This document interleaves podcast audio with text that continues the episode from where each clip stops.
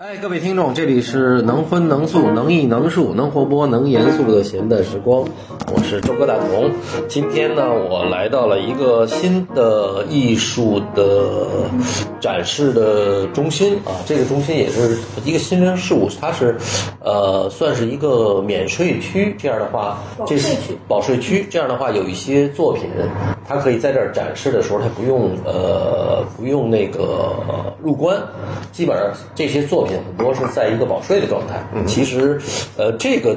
这个模式在国外有，这个在国内还是第一个，我我基本上算第一个吧。嗯，这个我是董老师，上海理智画廊的。啊一定要先介绍。哎，没有，我要介绍，他他偏但是标准还是得专业一点吧。技术主 题了对对对，乌娜来，啊！我我怎么介啊绍？我是老朋友乌娜，对，完了你给介绍一下这个呃李森画廊的这个就 David 先是李生啊，森李森画廊上海呃，就是中国的这个总的代表呃，董道资 David。啊啊，你姓董是吧？嗯姓董对姓董对。没有没有“同”这个 字。呃，对，所以画廊本身稍微介绍一下给听众听，介绍一下吧。画廊本身有五十年的历史， OK 然后是在英国起家的，一九六七年创办的。之后在这个五十年的发展的话，就是在伦敦，呃，现在有三个空间，纽约是现在有三个空间，哦然后上海是在二零一九年三月份正式开，啊、哦然后我们应该是要在北京这边也是马上也要有一些新的一些想法、动动作吧。嗯，所以呢，这次的参与也是跟主办方这个博乐德聊了蛮久啊，像你一直说这边有一个呃国家文化贸易呃自自贸自由贸易的基地还是什么？ 对对对对，反正那天晚上我吃饭我去了，我觉得特别像那中国大部对对对，这个这个课不能说吧，但其实就是跟自贸区蛮像的嘛，就是现在国内好像有两个是国家的级别，一个是在北京这边的天竺，另外一个是呃上海这个呃外高桥，可能大家比较熟悉，是因为特斯拉在那边是要盖工厂，哦然后就做他们那边的，对，等等于是他们的一个工厂的一个基地。嗯，那自自贸区的话，我觉得大家当然会涉及到这个税，但是我觉得，呃，它从制造业来说的话，还是一个主要的工作是临时的一个呃，能够存放呃你的原材料，而且不需要去像这个完成税之前的话，就没有使用时候的话，之前你不需要去完成这个税，哦所以。对特斯拉为什么要在那边？因为它的配件的话，可能是全世界里面的话都会有不同的东西要过来。那它装好这个车之后的话，再一批把这个车进了进口，而不是每个材料每个材料都进口的嘛。所以这样的话，它在它的一个整体的现金流和它这种企业它的一种规划里面的话，它就可以减少不少的一些成本。嗯，还有主要是也是可以减少它的一个现金流吧。嗯，就是它的一个这种困难的嘛。所以我觉得在艺术行业，当然我们听谈提到艺术的时候的话，我们谈到艺术就是更多的是主观，也更说是形而上。但是呢，我觉得还是要回到一个本质嘛。嗯，这个其实就是一种呃非常基础的话，就是一种贸易。嗯，所以呢，在呃我们平常没有交易之前，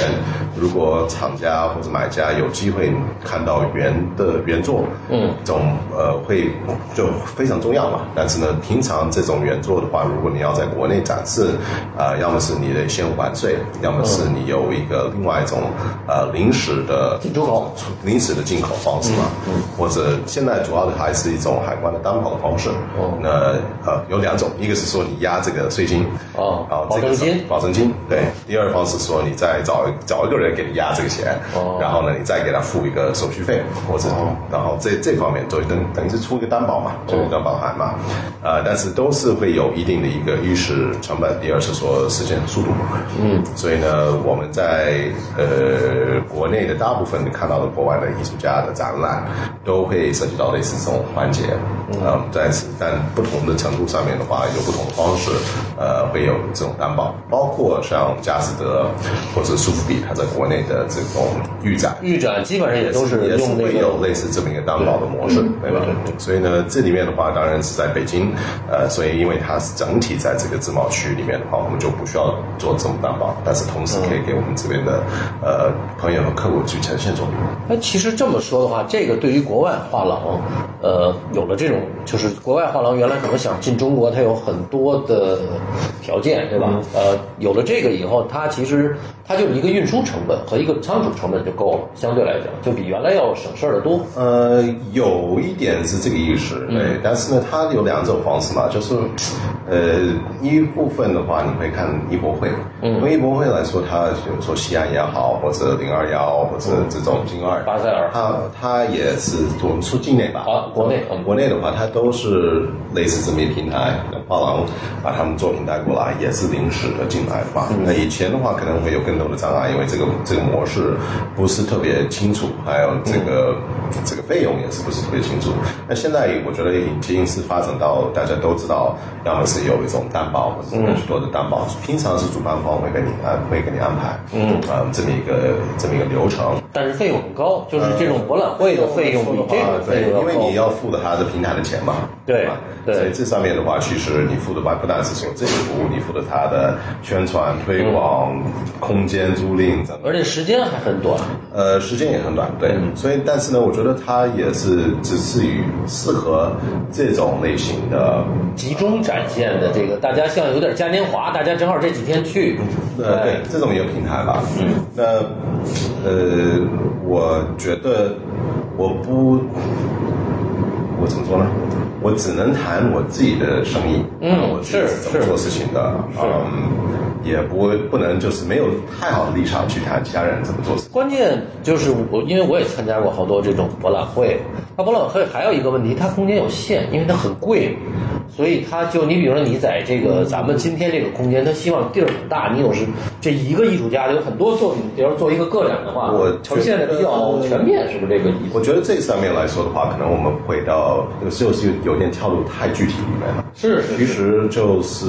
我可能会更宏观的，而且是说更抽象里面去聊嘛。就像我对们对今天有个时间抽出来瞎，就是随便聊一下嘛。 我觉得还是讲讲自己的一些理解，对于对于这个画廊在国内呃这边的发展，是还有我们这边的一些呃想法吧。嗯，然后就是包括我在这边，我之前是在长城空间，从零四年一直到一四年底。嗯哎，这个咱们聊了，因为因为长城空间也也最近也要这个，因为首先这个老大都变了跑道了嘛，对，所以它这个空间就是油腻了是吧对，我听说包这个说法包括他的艺术家，其实也有些也都在开始原来这种呃比较很长期的合作，现在好像也也也有听我听到说也有这个开始，比如说换别的画廊，因为他主要是做国内的嘛，这个艺术家。都对，但是我觉得他就简单说这一段时经历里面的话，听起来十一年到现在已经十七年了吧？对，比如说你零四年来的时候， 04年来的你是从哪儿来的呀？就我是从美国来的。因为你说话说中文这么好，我也不敢问。嗯来的，呃就是就是那年的时候的话，我觉得还是回到就是没有中国大的艺术市场嘛，就是没基本上没有什么市场。那你零四年到中国干嘛来了？当时从美国。对对，就是去了清华，在那边进修一段时间嘛，就是主要是读读汉语，哦对清华读汉语，然后之后就去了七九八，见到这个这个卢杰，然后说你啊被卢杰忽悠了你来我这儿吧，然后说好，就就这样子吧。 对对对。但今天因为蛮神奇的，因为我不是学艺术的，我也没有什么这这方面的一些背景。那你在美国当年学的我是什学的么？是生物学，还有这个中文，我中文。啊，生物学，这也生挺物生物生物啊，这个也按道理应该我是个理科生，理科 男，听着因像。为 A B C 嘛，我应该是做医生嘛，这类型的嘛，所以呢，就是来了中国的时候的话，就是真的是进入到画廊行业去做画的工作，我觉得还是蛮蛮神奇的吧。因为如果今天来说的话，你跑到我跑到一个画廊，我觉得连实习生都当不了的，对就受不了，没有这个资格。但是呢，就是这个十七年过来的话，你其实会发现很多这种发展还对是速度还是蛮有趣吧。而且这个零行业七在呃零四年当年，其实你说在北京租个房啊，什么其实要要比现在要要相对来讲费用要小得多，那那时因候为房子也便宜嘛。房子便宜，但你工资也没多少啊。的嘛，是啊都是一样的。 你都还是差不多，你那跟美国没法比了，在当年。但美国对它当然不一样吧，但是你那时候的话工资也没多少了，就一那你般父母没说哎你怎么在北京这地方想回来吧？对他们觉得说你你没疯了，你一个月一个月挣五百美金的话，你干嘛呢？你说我这边有妞儿啊，喜欢个姑娘，肯定是这个，要不然没有这个动力，谁在这儿待着呀？周哥就喜欢这种桥 段，他就会有这种这种动力嘛，就是希望能够在这边参与到这些的文化的建设。对所以呢，就当时零四年的话，就没有什么太多的这种国内的收藏群体了，大部分的话都是国外的。哦，其实长江空间最开始卖的厂家也都是国外的，就大部分我们看的，其实零四年怎么画廊那个概念呢，在国内的话基本上不存在。对当然我们会去想，呃，香格纳，哦我们会去想那个麦乐呢，当时那个哦就老麦啊麦乐那个画廊来说的话，呃，当然也还有四合院。哦，对对对对，还有李景汉啊，李景汉开还啊就，不知道大家记得是那段时间吧，但是、嗯呃，这些属于稍微成熟的一个商业的生态嘛。嗯但零四年的话，大部分的话是我们市场还是针对于海外，哦就是很多人还真是就是来中国旅游啊，然后看到一个东西，哦，那个鸿门，哦，对对对对，鸿门，是最早的，对对鸿门那老头儿我知道，大家来来过来看一下，觉得说哎要留个什么纪念品啊什么嗯的，那你不可能买什么无意的生产的东西的嘛。嗯，那买个哎有个当代艺术品来说的话，就是就比较他那时候也很便宜吧，相对来那时候的讲，话也是几千美金一张 secret 嘛，哦一张照片啊什么的嘛，所以那段时间呢是这个摄摄影这种照片的市场哦还是蛮好，对，但是呢到了零七年、零六、零七年的时候的话，这价位也会上去蛮多的嘛，嗯哦就变成说也是到呃三三千美呃上十万到二十万美金的话都有，这更多的话都会有。哦对对对对对，但是大部分那时候的话，你的客户，反正那时候的经验来说的话，就是海外的客户比较多。跟海外的那这个艺术家有那个我我记得当年还就是八五新潮的这些艺术家参参加海外的群展也挺多的，嗯，对，就是大部分的机会是在海外吧，嗯所以呢，你就是真的去看国内的画廊，嗯，他们的建立的时间的话，其实在零七年左右，哦零六零七年，包括长长征空间，嗯那时候还没造长征空间，叫二万五千里文化传播中心，长征计划嘛。啊，长征计划，对对对，老很长时间我都有这个嗯所以它这个画廊的建设的话，差不多在零六零七年也是开始做的吧，就是当然之前也会有，但是呢，真的比较明确的话，哦嗯才到零六零七哦，相对于明确相对来说的话，它应该是跟06伯尔利差不多，跟皮呃，利对，和比利那边呃到 U 空间嘛，当时。对，然后时间啊差不多，嗯反时正间差不多之后才转成玻璃，然后就变成商业的画廊嘛。嗯对主要还是拿了荷兰人的钱，然后是就做基金会之类的。是然后那个所以其实大家那个时候也都是蒙着来的，摸着石头过河开。始但都是差不多想零做七内年地对的啊，站台，啊呃，魔晶石，对呃，这种刘杰那个千高原嗯这些，大部分的话，今天我们去看这些画廊的哦话，都是看差不多在零七、零六、零七年的时哦候就开转始型商业的。明比白较了，明确的做商业这方面的嘛，嗯所以就是看它这个不同的时代和这种发展，呃，也蛮有趣嘛。所以你等于是在中国画廊的这这个第一波当代的时候，你就其实参与了这个一一部分工作啊，是对两千年后吧，两千年后元老，元老，元老。没有没有那么没有那么没有那么老，但是呢，就是还是但是那个时候你靠着这个就这点工资，你能在北京生活吗？还是你爸妈也给你点钱什么之类的？那我就那时候的话，就一块一碗面五块钱，怎么对对对，对吧？ 就说还是还是可以的吧，还是可以对啊。然后就是大家也是更多的这种 community 和群群体社区，怎么说，就是有社区的一种感觉嘛。哦，就是就是这个全，而且你的身边都是艺术家嘛，相对来对讲啊，就是大家都是一个集就过一下集体生活吧，就是哦类似。，而且也没有，其实艺术家当时也没卖不出什么钱的，嗯，会有，有但几是个这是这种市场嘛。所以到了零五年的时候的话，就是开始当代了艺术市场真的开始起来了嘛。哎苏富比纽约开了个部门，嗯那时候张晓明来去去去，对对对对吧对，张颂仁他们也开始干了，对，就是这方面的话，这上面开始起来了嘛。嗯但是真正的国内的收藏在当代这方面的话，应该是在金融危机之后，嗯才08真年以的后是是有更多的人是进来的嘛。嗯呃，然后我们也会想到当时央美不是做的那个什么收藏家班、培训班。啊，对对对，研就是修班，对研对修班对对，就是杨洋他们那个，第一波像王斌啊，像那个王斌乔治斌啊，什么都是从那边出来的。老田对是？吧？老田应该没有吧，没有应该乔哦，老乔，对对对，老乔，嗯，都是从那段那段时间出来的嘛。然后在零九年也是一个很好的机会嘛，嗯因为就是一价格下来了，第二是说，呃，就没有人，对吧？可以买到好东西啊，所以。所以我，我自己认为是说，到差不多中国国内在当代艺术，呃，中国当代艺术的收藏，呃，是在金融危机之后，真的开始起来的嘛。所以在一零、一二、一三年的话，是属于中国内的这种，也可以属属于这种本本，嗯我喜欢这个词吧，但是国内的这种画廊，比较黄金的一个时代，嗯，呃，一个非常就是迅速的一个发展吧，而且比较行业也比较规范的一个、一个阶段。到了一七一三年的话，你就进入到香港巴塞尔，对哦，这么快哦，一三年都这么过这么多年了，我第一次然后去现香在大港家13都年开始讨论香港作为嗯未来的一对个中心，对还有艺术品交易的一个基地，然后就进军什么百丽坊啊，什么这种是呃，就什么 MBC 啊，什么这些的话，而且让我感受最深的，你就是香港巴塞尔，其实最开的时候是的时候，中国的这个包括长征空间啊，包括什么站台，我印象里头啊，嗯就是它其实给的那个位置还挺好的，后来越来越边缘化。对，就是这样子。所以呢，我也不是说，哎，就是我作为一个藏家，这我去这个是看另外一个感受话嘛题啊，对对但对是，呢，就是一三年就是明显大家就开始往香港这方面去走。对对那国内的话，就是形成一个比较独特的一个一个转变，就是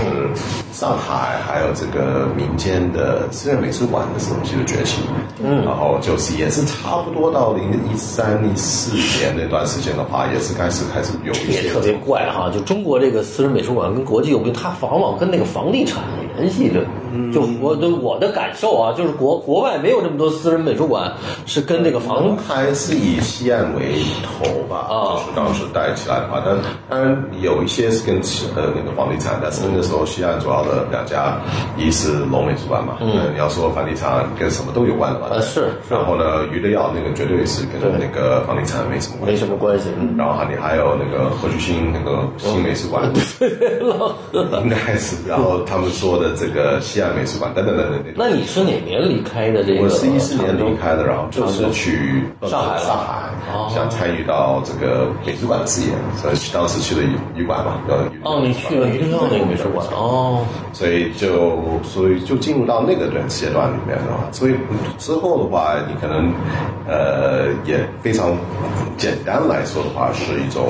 国国际的画廊的一个一个时代吧，就是嗯嗯这样吧嗯，它更就是就是因为我最近听了一个言论啊，就说中国这个好像那意思说中国呃这国内有说内循环吧，什么双循环吧，嗯但是其实我觉得其实一直是一个大循环，我自己的感受啊，只不过中国那个市场呢，过去中国人就是。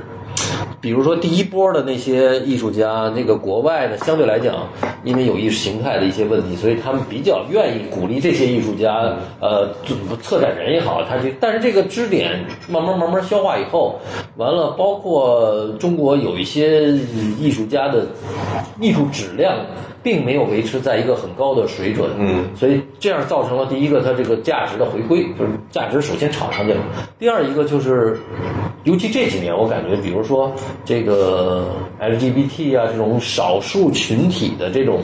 这种起来以后，这种政治正确的又变成了一个策展人的和什么女性啊这种中心，是，所以呢，就嗯，我反正就是一个所谓的，我会我会笼统的，就所谓一个所谓的国际的艺术家，呃，画廊的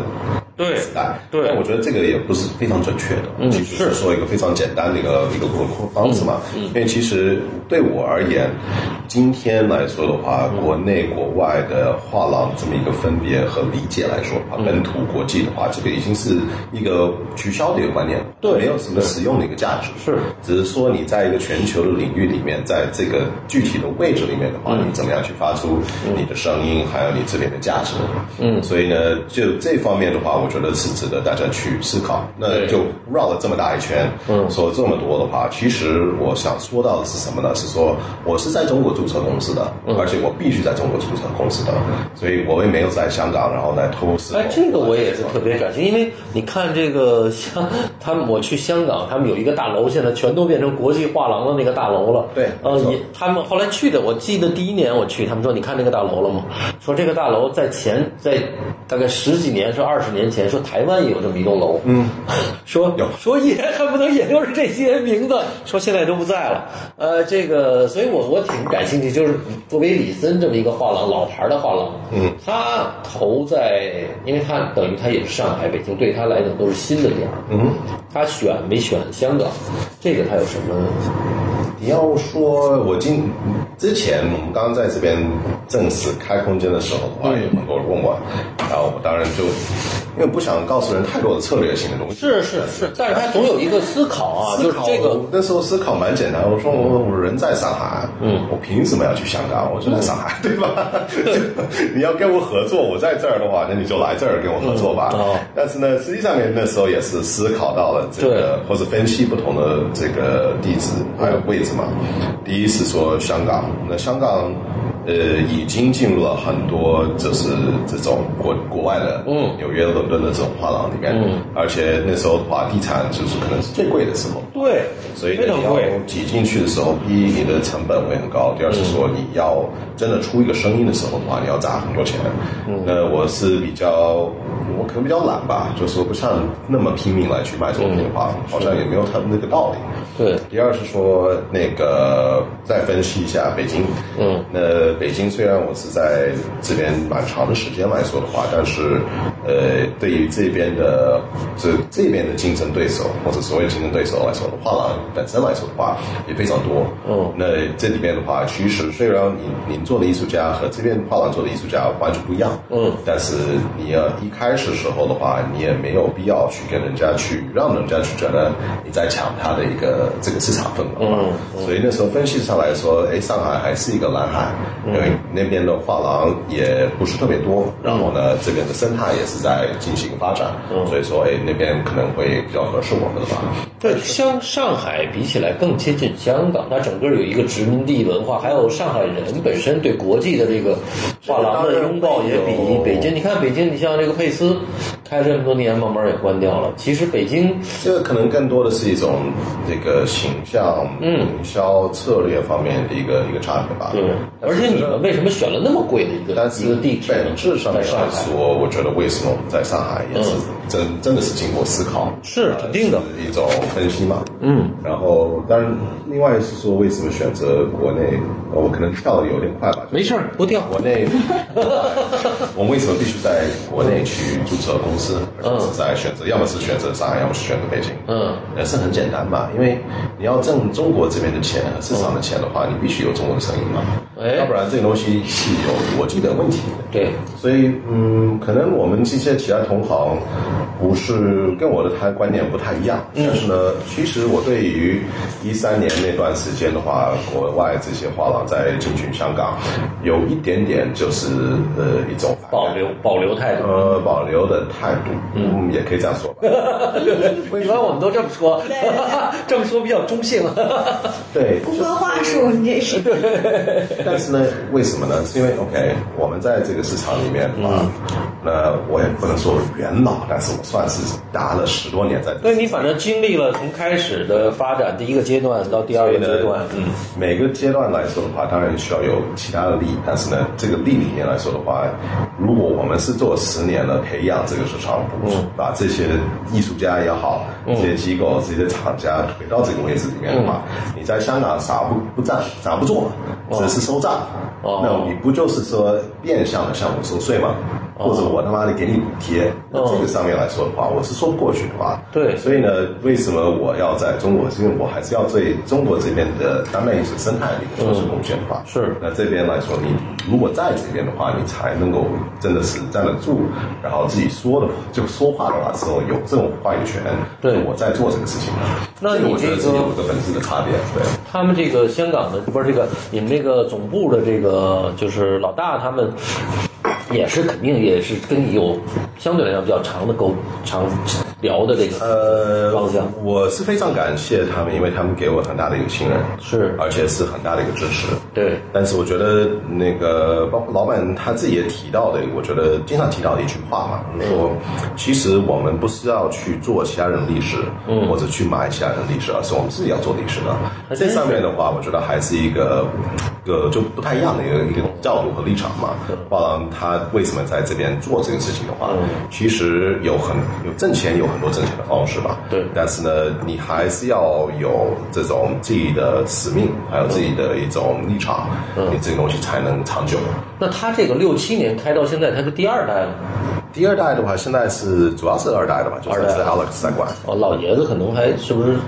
他六七年开到现在，对，老爷还在子是七十多岁。哦，那还行，他六七年说明他才但二现十在多岁开他他在的，非洲里面呢发展一个新 的项目， 我天，真行。也是对，所以呢，现在是是 Alex 我儿子在管的。哦，哎，你看，像卓娜也是儿子开了一个新的，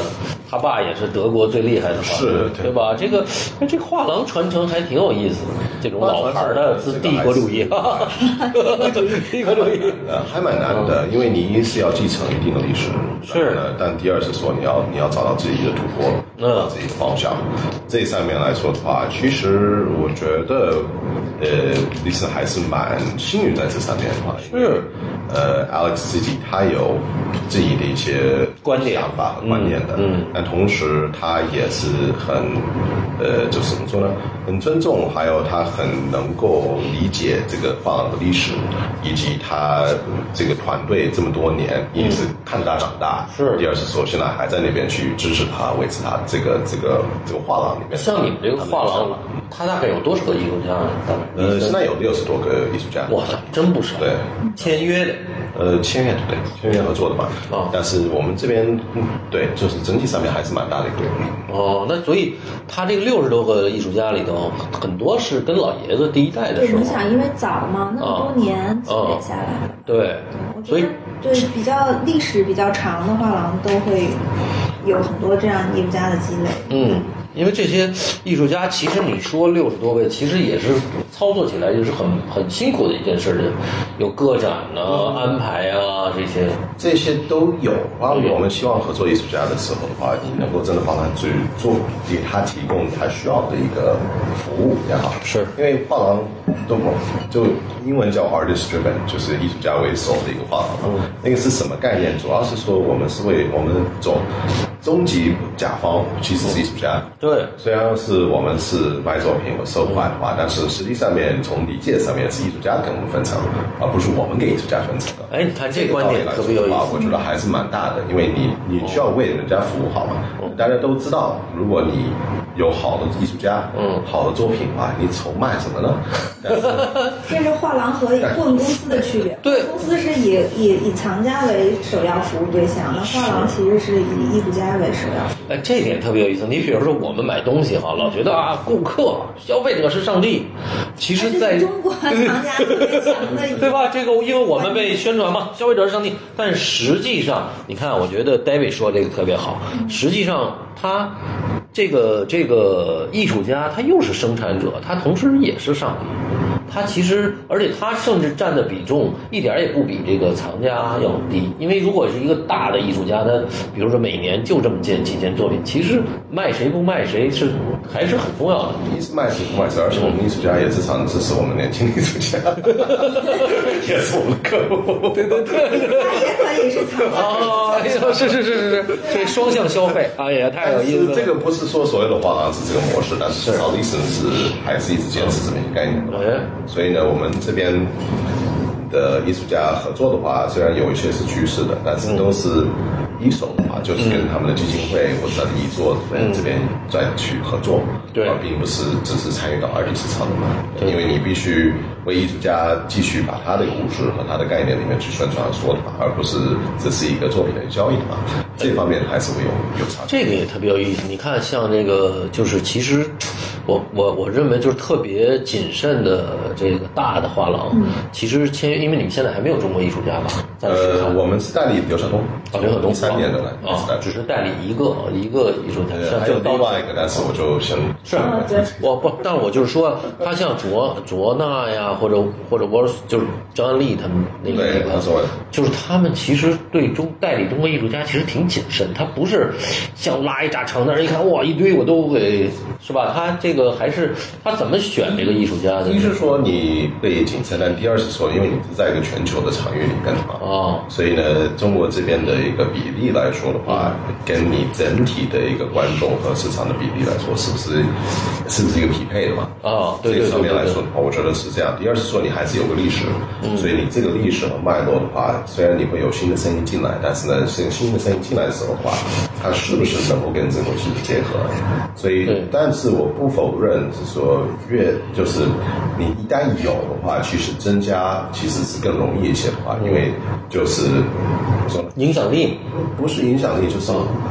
呃物以物以类聚吧，对吧嗯嗯嗯就是说这个故事更容易去说，而且更就是更更自然一些的，是是为什么这个艺术家在你的 program 里面？嗯，但这个主要是说你得帮前面的那些艺术家先把他的故事说清楚吧，哎他怎么样去变成所有人的故事之后的话，其他东西进来是更方便的。嗯，这个上面就是我觉得还是一个很大的一个差别。嗯。哎，你给翻译翻译这段儿。 我就觉得，对，你这个艺术家，意大利这个艺术家，如果他对你主要的一个观众里面的话，他们不理解这个背景，啊，那你再把另外一个艺术家拉进来的话嗯，其实他还是很难，因为大家不理解这个背景，跟他是当下的一个生活状态的话是没关系的嘛。嗯但是这边一旦他这个背景是能够说得通，嗯你另外艺术家放在这里面的话，他就就是自然能够做一个连接。这上面来说，我觉得还是一个就是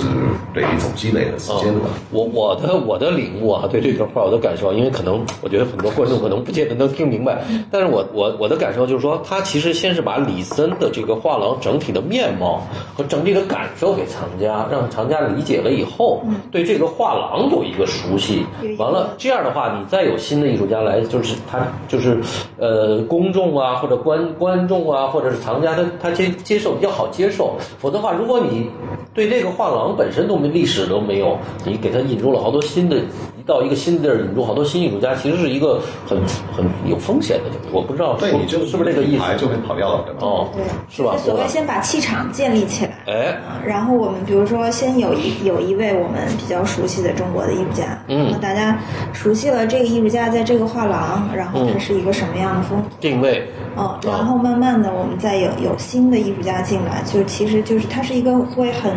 等于像你把门打开，然后嗯慢慢更越来越熟悉，然后对再进来的其他你也更好接受，对你像刘晓东，就比如说进你们已经代理三年，其实这个水准也是很高的，在国内的呃快十年了吧快十年了快十年了哦，对就是他其实也是一个很，就是说明这十年人家李森也没有这个签很多其他的国内的艺术家，嗯，对，但你一直在关注，是我一直在交流，但是呢，就是最后的本质上面，你能不能帮他做到他艺术家需要的东西？嗯，对，可能我觉得从从如果我们听众有艺术家的话，可能大家会比较关心西方画廊，就是会选择合作艺术家有什么。哎，对，乌娜，你给讲讲这个，其实我我们问问 问画廊，对，大家就是因为好多年轻艺术家，我们今天看到哈，说因为其实我们看今我自己看今年市场，其实，呃，你能感受到，其实并没有像想象的那么火爆。当然是会有一些热点的开始散发哈，或者或者，但是呢，我我的感受其实很大一部分市场呢是，就是国际画廊的国外的艺术家占了这个蛋糕的一个市场。其实国内的这些年艺术家，年轻的也好，年老的这个艺术家也好，比如他想要跟国外的这些画廊合作，比如他他会你给他们什么建议？就是因为你在这个我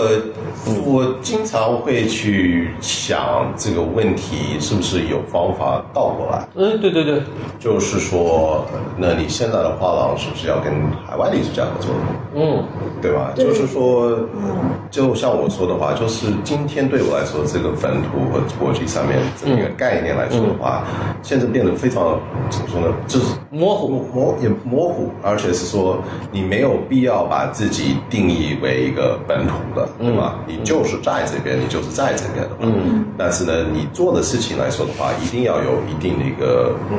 就是国际的视野，哎因为你面对的话，不是说你现在只是北京在发生的事情，是对是全球的事情。国际视野是个关键词，哦，确实。就是说大家最好不要拿那个这个国内和国外这个标签去先先给自己标签化了。明白，就是你要对国际的这个艺术的趋势还是要了解，是这个意思吧？就就是是这个上面来说，一是你要了解的；第二是说，我从我反而我是我是一个画廊，就是自己要做画廊的嗯话，我觉得说现在是蛮蛮好的机会，嗯，而且是说可以就是跟我这边熟悉的艺术家，嗯，呃，一起合作做这边的画廊的一个基础，但是同时我可以去说我欣赏的其他的可能不在我这边平常的领域里面的话，让他们邀请来到这边做展览的话，因为大家都对亚洲甚至中国大陆这边的这个观众的是一种渴望交流，然后不但是我们先把市场这个概念先放在一边。放放在一边，对对对。虽然说大家是有这个交流的需求，嗯，那为什么我们不去满足这个东西？哎，对吧？这上面我是就是一直觉得说，呃，上海的年轻的画廊好像没有受到那么大的困扰，嗯，对，就是在这方面的，嗯，所以大家已经是进入到了一个一个国际的一种。也不是这种场域吧，就是大家嗯是看信是息、看艺术家、国看内现交流。在有很多画廊也在跟西方艺术家合作，这个是我们也都看得到，对，北京、上海一些本土画廊，对对对有西方，哎，不这其实我想说的这个我，我我个人是观察得到，但是就是我想说的是，其实中国艺术家相比前几年反而到海外的这个口子小了，嗯，就整体的给我的感受啊，过去是你看那个，因为有一个我我们还回到过去啊，就是说这个呃八五新潮啊什么这些艺术家，其实他当时有一个整体的国外不管策展人啊、艺术家呀、呃不是这个这个这个呃美术馆啊，都给这些人很多的机会，所以他们露脸儿的机会特别多在国内。相反，这几年其实国际上反而中国艺术家的这个标签或者说他机会其实变小了。我我的感受啊，我的感受，我不知道你是不是有这种感受，因为你他的你老国内的机会变多的不可思议。对对对对，相反来说的话，那反而说国内的机会就变成很多很多了吧？嗯对吧？那我觉得其实，呃，每个危机都有个机遇嘛。但是其实这个危机给我们，我我不说是我们吧，我也把自己囊括在这里面吧。是我们蛮好的机会来去思考一下和去整理。对就前面我们没有去做的一些事情是在哪里，是然后怎么样去站，真的把这个基础做好。没错，所以这方面的话，我会觉得，呃，对这个接下来这个艺中国当代就当代艺术品、当代艺术在国内这个未来的发展，嗯是不可估量的，真的是很大的一个发展的空间。所以说，不管是从观众、市场，然后这种内容的需求、艺术家的需求来说的话，都肯定在那边的。嗯，大家对这个东西一旦有信心的话，嗯，但是呢，你的基础没打好的话，嗯，你根本就对不上那个东西。嗯，现在这些美术馆全每每个地方每个城市都在盖，嗯就是几万平米、八万平米、十万平嗯米，就是多都有，但是呢，展什么呢？内容没有，那是说，那你说你没有机会，嗯，那呃我不懂，其实对吧机会是大把的，嗯就是说有，那很多我们平台只是说，我们是不是准备好了，能不能够应这个这个这个嗯需求的机会吧？是这个是我觉得还是我们还是我我个人会去思考的一个问题对吧。对是说，当然有一些很多也是也是陷阱，也是坑的，对吧？也是也是坑，但是呢，其实这个只会越来越多，对，不其会实越来像越少。嗯就像我做这个播客啊，做刚开始我就哎，我听着挺有意思，就是它是它还是你要先做内容。你内容到了一定量，可能最开始可能哎有一个人两个人听，那等你到一定量以后，他一下把你前面的所有都听一遍。对，没错的。那个叫什么？那个是吗？千里之行，是在举一足下。 对吧？因为其实你这个想法，我当时在去年呃五月份也想做啊，然后那时候跟上海一个好朋友，然后我们就说，呃，因为他觉得他的生意也适合做广播，嗯，然后呢，我觉得我生意也特别适合做广播，对对对，然后说我们两个应该配合，然后就是要不然我们两个生意都太浪费了，是吧？嗯所以做类似一个比较轻松的吧。那时候也是想做 podcast，但是我们也都不会编辑啊什么的，对然后呢，也是觉得这个这上面内容的编辑比较负担比较大，呃，内容还有一个就是它比较麻烦，是在于你坚持。你像我们这个每周一更是啊、你像它有的，你比如他们 Sammy 做的那个，它呃，艺术读那个。对，但是它不是每每周都更，它有需时要候有你不断的在这边不断的对一直有有内容输出，不然的话，就是大家都会去对这东西都忘掉了，或者看到的时候的话，没有那么一个连沾性。对对这方面对，而且你还得需要这个内容不能重复，这个其实就是它挺考验 broadcast，就是这个这个这个，对吧？啊持续内我容，们哦当时想的是，那就是做直播嘛，那就瞎聊无所 谓。反正你说什么错的话，人家哗就听过去就过去了，没人翻了。 所以您这边有有点压力，这个要存下去的话，我觉得 要说话要稍微谨慎。还好，因为咱们基本上还是在这个艺术圈儿，相对来讲还是一个比较小众的这个。但是后来我这个也挺有意思，我们刚开始上喜马拉雅的时候，我一下我们这个还冲到这个新播的这个排名二十多名啊，就自己也没有人找人嘛，反正就冲啊。后来不行，因为后后来这个艺术虽然的内容有，就是这个这个这个有些人感兴趣大，众会好奇，对，但是还是大众里好喜欢艺术还是小部分， 就是啊。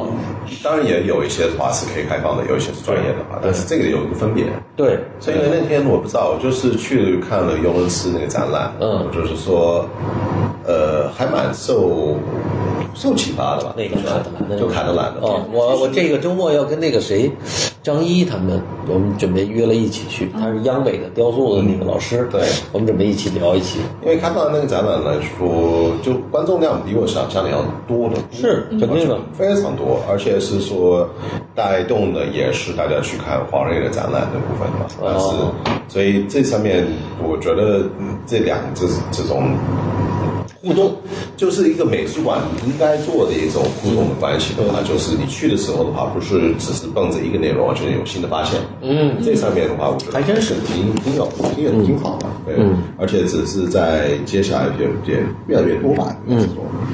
那到了上海，到时候叫上这个朋友，咱们到时候坐一起， 可以。省得你们老直播，说完就忘了。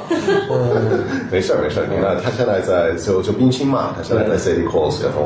刚去，然后你可以跟他聊聊一下就国际的话廊，对因为我 在中国这边的一个事情，哎，这个其实还是挺有意嗯思。就是我我后来想了想，如果你要是连续做三年四年，你回头再听的时候，你好多你都忘了，你当时说什么都忘了，但是它这个东西还还在。这东西还在嘛？而且其实就当代艺术史来说的话，到底是什么呢？就是就是我们在讲故事嘛，对， 是的，就是这种故事的，因为我们没有到那个那么严肃的历史的一个一个传承的吧，而且时间也还太近了。对但是真的你要回去再去找什么零五年、零六年那段时间的时候的话，就是真的可以找的是资料和这种内容还是很少。对所以呢，我知道很多人在做这个工作，郑胜天做了很大量的这种呃采访，嗯还有这种这种呃对话，嗯那个雨林还有他老先生那个 Tim，他们也做了大量这种的，所以呢，就是这方面的话，我觉得还是很重要，因为它最后形成的是说大家对这段时间的一种记忆，哎，可能还是真的会某一天大家会去寻找，嗯说哎，这是当当时这些人在干嘛？为什么 在做这个事儿？对对对，这也是一个一个历史的材料，对吧？是哎，乌呢？你这个对李森的感受是怎怎么样？因为你不是你知道六十多个艺术家这里头，嗯你你对这六十多个艺术家哪个你比较？因为我们跟乌娜我还做一个栏目，就我们想就是隔一段推一些年轻的艺术家，嗯就是你对这个李森的这些艺术家里头，你对，因为当时最有名的这个这个我们看的这个大大盘子这个 卡布尔卡布尔这是镜子啊，对大镜子，对大镜子。完了，卡普尔这回的，我觉得戴维也挺有挺厉害，把这个他这个画儿拿过来，完了上面罩一层布，这么大的一张画儿，嗯还是挺震撼的。就是你对这个这些艺术家哪个比较除了这个卡普我尔？是这么觉得，因为李森是一个就是历史比较比较久的一个一家画廊，嗯所以我能看到就是他从就是你在他官网上看那个艺术家名单，有很嗯多可能是他刚开始画廊刚开始的时候，嗯一步一步他们这个历史下来合作下来的艺术家，嗯所以就能看到很多是比较早的一些老师或嗯者是。我们觉得是很很重要的大师，对这嗯样的艺术家，然后当然也有现在我们比较、比较大家都熟知的知名艺术家，嗯嗯然后甚至也有刚刚合作的一些年轻的艺术家。哎，这个其实就是你他会，我觉得他是一个，这艺术家一个阶梯是比较丰富的。到时候因为上回我不是还约你吗？咱们做一嗯期，你可以把那个李森那个年轻的艺术家给我们找两三个，下回聊的时候可以聊聊。因因为我我们想，我我我想就是跟乌娜在一块儿，我们做一些这个推广什么的，就是到底国外的这些都是年轻人是谁？因为我们成名的，偶尔天天看见啊，哪个艺术博览会恨不得都有啊，这也当然是是一个很棒的，但是很多正在发生的这种年轻的艺术家，或者突然窜起来的这种，我们其实就是他国内的受众也挺需要的。呃，是需要的，而嗯且是信息的渠道的话，因为疫情的话就变得越来越窄。嗯，然后呢，也是也是需要有更多的一些声音嘛。嗯，因为我当然我在这边是一个受益者，因为我在这边的嘛。是，我的渠道和信息渠道的话对是说更直接一点的话，但是我们只能通过拍卖或者主要是拍卖来去关注。对对其实的现在国外在发生的事情的话，比这个要丰富的多得多。嗯只是说它那种信息，还有这种直接的一个一手的资料的话，很难去收集到，对啊很难去，因为除非我们只是一直在关注这个东西，很认真的在关注这个点的话，嗯不然因为以前艺博会也好，或者大家去旅游的时候的嗯话，都会或多或少都会看到这些东西吧，甚至是说画廊来去参加艺博会的时候也会带。是现在来说的话，其实我们看到的内容会越来越窄一些的，确实会窄一些。是，包括我上上一期跟那个小麦，嗯呃，也聊，他说其实国外画廊系统，呃，对于艺术家的评判不单单仅限于拍卖，因为我们聊的是拍卖，啊嗯那这个机构就是美术馆，呃，机构，而且好多年轻艺术家，他就包括画廊为了保护这个艺术家，不会让他直接很快就上二手市场的这这个个上拍卖。面就是要看吧，我觉得，嗯，对，所以用这个平台也稍微发一个牢骚吧。但是，我觉得国外的画廊机构也好，买家也好，嗯，那个包括拍卖行自己的人来说也好吧，嗯他们理解这个生态的那个啊，他还是有一些道德的这个，都他们理解这个生态的一个差别，嗯，但是呢，国内的话，好像大家对于拍卖行有一点过于这种信依赖信依赖，嗯甚至说拍卖行自己的人认为他们是代表市场。哎，对，甚至我觉得这上面来说，对他这们只种 follow 那个东西。而且不止他们，媒体也是一来就是权力榜，什么这个有一些媒体啊，完了谁谁谁又拍卖成为记录了，这是，我所以呢，我就不是特别明白为什么大家会去做所做事情，因为你一个拍卖，你只是一段时间一个作品或者几件作品的时候的话，对，那你拍了这个艺术家，然后拿出这个记录，然后给大家看，说我是市场的证人，我同时卖了二十张，而且比那个价格还高，嗯，那你还好意思啊？ 所以说你要自己理解你在这边的市场里面的地位，你不能说地位吧，但是你的角色在哪里？啊，你在做什么工作？然后你代表市场的一部分，而不是所有的市场的话，对所以呢，大家不要去过于去相信你的话语权在你的话，因为我也不会去攻击一个嗯那当然黄玉新的一个嗯对五千多万，对我是我也我也是要请教一下吧。对但是呢，我就觉得说他做的工作是好的，嗯那我也希望拍卖行的朋友们来做到，不要告诉我我做的工作不好，嗯是说你没没做好你的工作，你让我艺术家拍成这样子的话，是你的责任失职，不是我的问题。嗯，我很生气，我很生气。对对对，就是他，他有时候就是我们价值观太单一的话，而且确实他有一些话语权在这个就是在我们这个市场内哈、他的话语权确实过大，就是完了大家也都很集中，完了很多人也爱鼓掌，我这个很不明白，比如拍卖员夸鼓掌，我觉得很奇怪的我们这的么内一个。容还是少一些的话，如果拍卖能够代表了，即便是像加的那么大的一个排场来说的话，嗯嗯你能代表这个市场来说的话，嗯那你你就很厉害了。但是你只能代表一部分的市场。哎，绝大部分的交易，绝大部分的话是收藏里面的话是拍卖以外在发生的，这个上面来说的话是大部分人看不到，嗯，所以呢，因此会形成一个困惑和依赖。对但是呢，实际上面我觉得大家清楚这个点，嗯来去再为再去做这种研究调查来说的话，才会有，因为真正的 value 你当然可以在股市里面拿到这个价值，或者说是找到那个价值的嘛，嗯，但是你也是做投资来说的话，你要在还没有上市的企业里面来说的话，是找到这个价值。对嗯那是走我画廊和一级市场我们的一个工作和我们的领域的话，在这上面来说的话，为什么是我们没有这个话语权和定价权的话，而不是拍卖市场来去做这个东西？我觉得这个不对的。是你比如说像就国内哈、你像段建宇这么好的艺术家哈、其实藏家都不拿出来卖的，所以好像拍板拍成啊没有，不知道这是谁呀、大家一看啊，就是那个特别有名的，因为藏家觉得确实还不要卖的时候，就是说我我是指还我是很明确的说这么一个就是商业逻辑，人觉得这么好的艺术作品才卖这么点钱，那我还是留着吧。就其实大家应该更多的去关注画廊在做的工作，哎嗯画廊做的展览，甚至我觉得应该，你要一说关注市场，关注呃某个大藏家买过什么，嗯你莫不如去关注一下美术馆都收藏哪些东西，哎哦，基金会他们都做哪些展览，哎，对，其实那个乌娜这个提供的这个路径挺好机的。构他确们实是做啊的因这为些推广都是有意义和如果价值的。嗯如果我看得到，嗯，那他看得到，那所有人都看得到，是。那你还有什么价值可以对吧？大家都知道 了，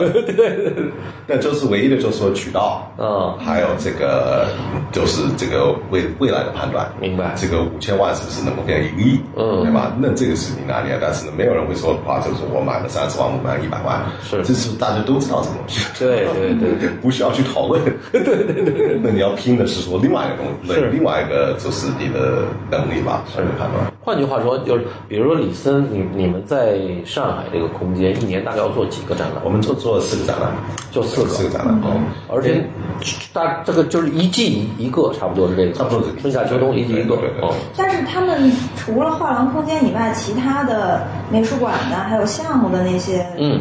我觉得一年都很多。嗯哦一年也有很多其他的这个工作除了画廊空间之外，画廊空间之外的话，能就是会在很多次能看到他们的每艺术家每不同的展览、美术馆的展览、群展也好，这个项目也好，嗯所以都会这有个是画廊更但是重要的一个我觉得是说，嗯，那个时候的话，有个有个艺术家他也来中国嘛，嗯然后他说，哎，我觉得你为什么没有在香港开呢？我要开个大的。我说，对啊，你说的很好，非常准确。对但是你也要想后果是什么？嗯他说那是什么意思？说那我天天敲你的门，说你必须给我五张画，然后呢，我参加艺博会，我只要挣这个钱把它挣回来，因为它是一个哦利益的一个关系的，明白明白。所以呢，不但是说嗯就你的意思就是说，它的预算很高，所以你要做一个展览，它的很高的预算，是这个意思吗？你展览越多，嗯你空间越大，嗯你对艺术品的需求越大，哦但是呢，你的合作的艺术家来说的话，他们的生产能力、他们制作能力和速度，哦能不能跟得上来去支撑你这种东西吧？最怕的是说你对于自己的这种呃成长的欲望里面的话，超越你能够提供这个内容的。那最后你就把品质降低呗，最后完了，最后就长期的是一个是一个损失的问题嘛，对吧？就是你怎么管控你的这个品质嘛？如果天天你每个月或者每个每个月签一个两个艺术家来说的话，嗯那开始的时候大家会觉得活跃，但是呢，在长期放的时候的话，大家会开始觉得说，他们在干嘛？ 对吧？那之后来说的话，我买了这之后的话，两三年之后的话，他们还继续做什么呢？因为当时候你有一百多个艺术家，你怎么照得过？照得过？嗯，你对怎么做得过来？对对对？吧？所以呢，就是这方面来说的话，其实也没有一个模式对于任何画廊是对的或者错的，只是说它是不是适合它。根据自己的体量，根据自己的这个这个但是呢，我预会算，觉得说这一方面，我们的思考是我们艺术家他的这种创作还速度来说的话，是跟不上一个大量的一个增长和空间的增长，是因为你还有纽约，你还有伦敦，你还有现在是说呃其等其他的一些项目来说都在发生。那就是说，如果你北京也开了，其实也上海也开了的话，你两个空间其实对于李森来讲，这个比重一下就上来不少了，呃，是没错的。是吧？其实其实也对你现在六十多位这些艺术家，其实他们也是一个利好的这么一嗯个开心的这么一个结果，他们有更多可以展览的这个不同的平对台啊平。台，对，所以呢，这个就是每个人的策略方法嘛，嗯就是说一你可以。就是任何人，你你可以画一个图，嗯嗯然后基本上告诉你一些东西嘛。一，你要更多的艺术家，嗯对吧？第一，第二是说你应该是要更多的国内的艺术家，嗯然后第二是说你会放慢速度，嗯对吧？然后呢，或者做大这个项目，嗯，就是说用不同的方式来去调节这个节奏，是对这方面，我觉得还是一个对每个每个空间里面来说的话，每个经营的方它的它的配方是什么，哦还是最主要的一个点。哦，我我我最后有一个，我就我今天聊的别，我最后一个问题就是，呃，这个因为我们知道很多这个留学二代啊，这些年轻的藏家进场了，嗯啊、而且明显的进场啊，这个也跟我们以前的这个感受没那么强，因为呃，基本上现在就是在国外留学的已经成了很多这个呃中国这个富裕家庭的一个一个一个标配了啊。当然是呃有真学的有假学的，但是呃审美他们也确实完全是基本上是西化，嗯所以所以在这种情况下，就这些我我相信也有很多的这种富二代啊，或者说或者说对艺术抱着这个兴趣的年轻的这个新贵们，他们也来进场，你给就是他们会到你这儿来，你给他们一个什么建议呢？或者这种啊，呃，我可能还是一个，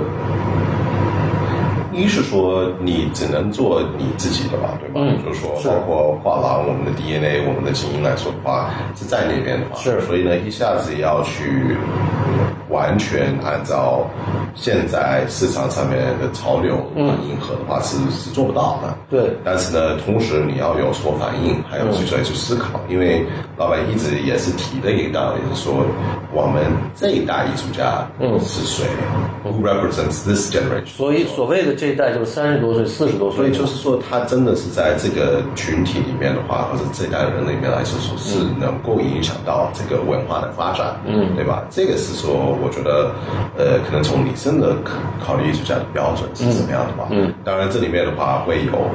视觉上面的因素，嗯学术上面的原有连接、嗯对但是呢，主要是说好的艺术家，他都会跟他的也不能说前前辈也好，或者至少对这个段历史里面的话，都有一种了解和探讨，嗯对吧？如果是说完全没有一个。完全一个断裂来说的话，那你也很难去把它纳入到你的体系里面去的嘛，是或者人家很难去跟你这个体系的对话。嗯，所以这个是可能我觉得是从画廊的角度来说的话，我们制作的话。但第二是说，嗯，因为是你你 can't skip steps，就是说在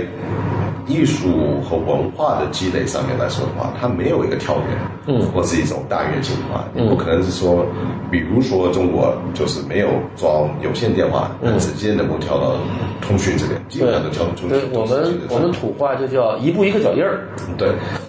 是吧？但是呢，你很难，你你没这个，这个是技术上面、科技上面的嘛，嗯是因为这是一种全球的一个通路和一个过程对。但是呢，你在艺术和文化方面的话，你需要解理解和积积累这个基础之后，嗯才能往下一个东西来去走的话，还真是这个上面来说的话，你没有办法去跳跃它。是跳跃的话，就是但这个速度嗯，多少多快是另外一个话题，但是呢，就是不可能突然蹦出来完全新的东西。哎，对，因为它是毕竟是跟文化有关联的，嗯然后文化需要时间和积累和沉沉淀，所以呢，这方面的话，我们会跟我们厂家也是去说为什么画艺术家做这些呢？嗯，它是怎么回事儿？然后呢，画廊是怎么回事儿？理解的吧？嗯，当然这对主要是主要是这些吧，我觉得还是要做你本职的工作嘛。是。哎，乌娜，你给讲讲这回在北京的这个展览，这个比利时的这个艺术家，就是这个咱们今天看的这个是个比利时的哦，还是一个法国的，法法国，sorry 让 sorry，他讲讲，对对对对对，呃呃呃，法国，因为都说法语嘛，法国人说比利时小人， 法呃比利时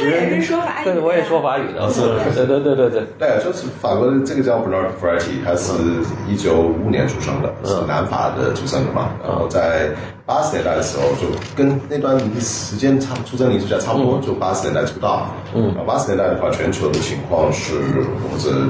呃欧美中心的对艺术的理解，很多是一种关于极简还有后极简这个概念嘛，观念艺术这边。当然有开始这些年那时候年轻艺术家开始对这东西是有个反抗，嗯，就坦白讲，他们觉得说太性冷淡了，嗯，所以又会把这个文化的含义、感情上面回到这个作品创作里面，嗯，所以大家可能最熟悉的话是德国表现主义嘛，嗯，尤其是在呃新表现主义，对是在八十年代是没有有出来的嘛，然后但是全球也会有不同的地方也会有这么一个反应，它是一个整个全球的一个浪潮，所以呢，包括在意大利这个全扎马戈尔，嗯，就是什么 Enzo Gucci、什么 Clemente 这种类型的话，这这一波艺术家出来，英国也会有出来一部分的这种艺术家，然后呢，美国是另外一个像 Jeff Koons，呃，那个叫 Peter Haley 这类型的话是你有极有这种概念的话，就是跟美国后的，然后就后现代主义的这一部分，还有还有商业这边的话是连接的吧。嗯，当然也会有像那 David s a l 嗯，呃，还有那个 I think Fisher Fisher Fisher 是那段时间，还有这个那叫什么？那个盘子砸盘子放上去的，呃，那个叫什么？没关系， Snubble，就是 Snubble 也是在那段时间里面来去出来的嘛，就是对于这个艺术创作里面的话是另外一种理解嘛，所以呃 p i v r e t t i 是在法国，那法国那段时间他们的反应蛮有趣，因为应该是算是早，他们是把这个一法国的漫画的语言里面带到艺术圈里面去的嘛，哦但是那上面来说，可能早就没有太多的出来吧。但是呢，呃，也有另外一个门派是说延续法国这种观念的绘画，嗯从这种 Daniel Buren 还有这个 Surface and Support 这种概念的话，进行的就是进行到现在嘛，就是说还是以观念来去进行绘画，就是关于绘画的绘画。所以 f r e d d y 是是属于类似这个一个，就是这个概它念。还是很关键的，好啊像这个它作品啊其实就是一个观念嘛，其实这个观念是非常非常简单的，嗯就是把画布先分成两半，嗯中间画一条线分成两半，然后呢，画完之后的话，一面画一个抽象的这个画，嗯画完之后的话，在另外一面再复制一次，嗯，然后就就就这样子结束了。结束了。但是呢，坚持了有四十多年了。嗯那他跟李森合作了多长时间？我们是跟他有做了三三年时间，二零一九年第一次在纽约开展，就是这个展。然后呢，是今年就二零二零二零二一年的三月份在上海，嗯呃，做了他的个展。但是我们在国内也蛮多的项目，包括在今年夏天在武汉，然后这边现在是在北京做的展览。我觉得他的作品跟我们当下要讨论的这种什么是原始，嗯啊，或者是 visual，什么是创意的话，其实都有关联的嘛。嗯，而且它的色彩来说的话，比较比较鲜艳，染法的话，但是同时它有这种干净的程度，因为它是有点几何。哎啊，但画的方式来说的话，还是手工，所以他还是很，就是感觉还是很随意的那种，他还是就是对，就法国的对它，因为它是手工画的，所以你就看得出来说一种人他的一种他的一种自由的嗯状态啊应该。是温暖，还有甚至是一种幽默感在里面吧。嗯所以呢，在这上面，我觉得你还是看得出来是一个人创作的东西。嗯，这上面我觉得它能够跟中国的观众里面有一定的呼应吧。对，而且他的这个面貌，我觉得相比较多，很多元。他不是比如说有些人这个你看那个极简啊，或者包括抽表啊，他都是包括德表的那个艺术家，他每一张跟每一张的连接都特别的坚实啊，那好像就特别，他好像很奔放自由的这么一种感受。对啊，就是因为它的系统里面啊嘛，但是同时它的系统也是很严谨的，嗯是哦只是我画完拷贝，画完拷贝，对吧？但是你画的是什么？你可以画非常写实的，其实也没问题的。嗯到时候你可以画就是寥寥几笔，甚至你不用画，它这个东西也是成立的。嗯只是说它这边的一种概念里面怎么样去被延迟嘛。嗯所以它这边的对啊，就是蛮有蛮有趣的一个艺术家，而且我觉得是说从历史上面大家还是呃被忽视了，嗯因为它主要是在法国那边去展，所以也是有一点知识分子这种状态嘛。嗯所以并没有在呃美拉丁嘛，就所谓的这个环着地中海的这个这个拉丁的这种这种气，你看他这个气场也是这种气对，场。所以啊其实你要进到美国的时候的话，它之后包括它跟这个 context 是语境的，所以嗯它是变化嘛。就关于这种拷贝，对，所以呢，它是在明年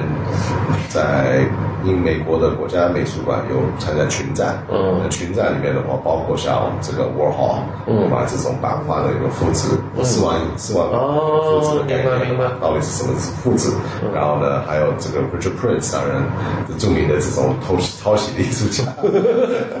对吧？抄袭，所以呢，就是还有美国，因为它很多也是关于这方面的一种这种原创，嗯这边概念的吧，然后就更多的是进入到这个层面的一个讨论了。所以画廊做给艺术家做的，画廊给他，一是说艺术家在这个体系里面，他也有其他东西的对应呼应的，嗯嗯而且在另外一个领域里面，它也有不同的呼应的对应的吧。明白所以这是这么一些观点的。嗯，这还挺有意思的。所以这个，所以这个展览完了，你接着是什么展？接着是说，呃，还在计划中，计划中对。哦，上海的现在是个什么上展？海是呃 Tony Craig，那明年 Tony Craig 他是画什么的？他是一个雕塑家，就著名的雕塑家。哦，Tony Craig。对，克拉格，然后在二零一二年的话，在杨梅做过个展，哦然后那个展览又巡到上海去了，那这个是他在这个十年里面第一次在呃国内比较集中的，之后的话就比较集中的一个呈现。到时候可能需要我们这个这个小八做编排的时候，可能需要你给我们提供点照片，我们放在哦这个这个这个什么里，因为就光是听这个名儿，大家可能对这个感受不是特别你强大家都知道克拉格的那个雕塑，看了一下就知道了吧？嗯那这个所以对就是这样吧。我明年开春的话，应该是那个呃 Natalie g i b e r 跟 Hansberg，嗯，其实现在是在龙仔，就上海龙仔那边做展览的。哦对他们的心理创作和这个影像作品啊，就是我们因为我觉得画廊也有这个历史，然后我们在国内已经有呃三年的时间了嘛，嗯，所以把很多我们的核心的艺术家已经介绍到这个市场里面。我觉得现在也开始做一些我们好带领年轻的艺术家，就是把他的综合的面貌能够呈现出来。太好了，行， 刚刚听完他讲解，有没有想要购买的意愿？我准备让我们的观众都来购买， 希望是吧？是是所是以不要老只看那个拍卖记录，是不要老只看那种价格。没错对，，我觉得乌娜给我们讲讲这个特大别家好。在就是画廊在推广艺术家的时候，他不是让大家只看价格的，嗯有很多艺术家在创作的过程中，还有他一些他的成长背景，包括他的研究的过程，这嗯些东西是是大家需要去了解的。还有一个，David 刚才说得特别好，就是那种定位，就包括你像这个法国艺术家，他是五几年的，按说现在也是七十多岁了哈，就是快七十了，快70了快七十的这么一个。其实他欧美的市场也是在对他重新定位，所以在这种情况下，其实画廊做做的工作，恰恰是在这个定位的时候，第一个是帮艺术家，二一个其实是对于他着眼在于未来，他这个时间的着眼点在于未来。所以藏家，如果你跟着一个比较有呃责任感的这个画廊，其实对于未来的你，其实，在审美当中，你也是一个对对焦，不是当下的一个审美。我觉得这个是我今天聊得特别有意思的一点。对，我们多看这家画廊为了这个艺术家做过哪一些工作，是吧？ 趣跑一下下， OK，去上一个戏，基本上我们也完了，戴维啊，可以回来再聊。可以上起而见，是，嗯，行这个可以断了。我觉得行。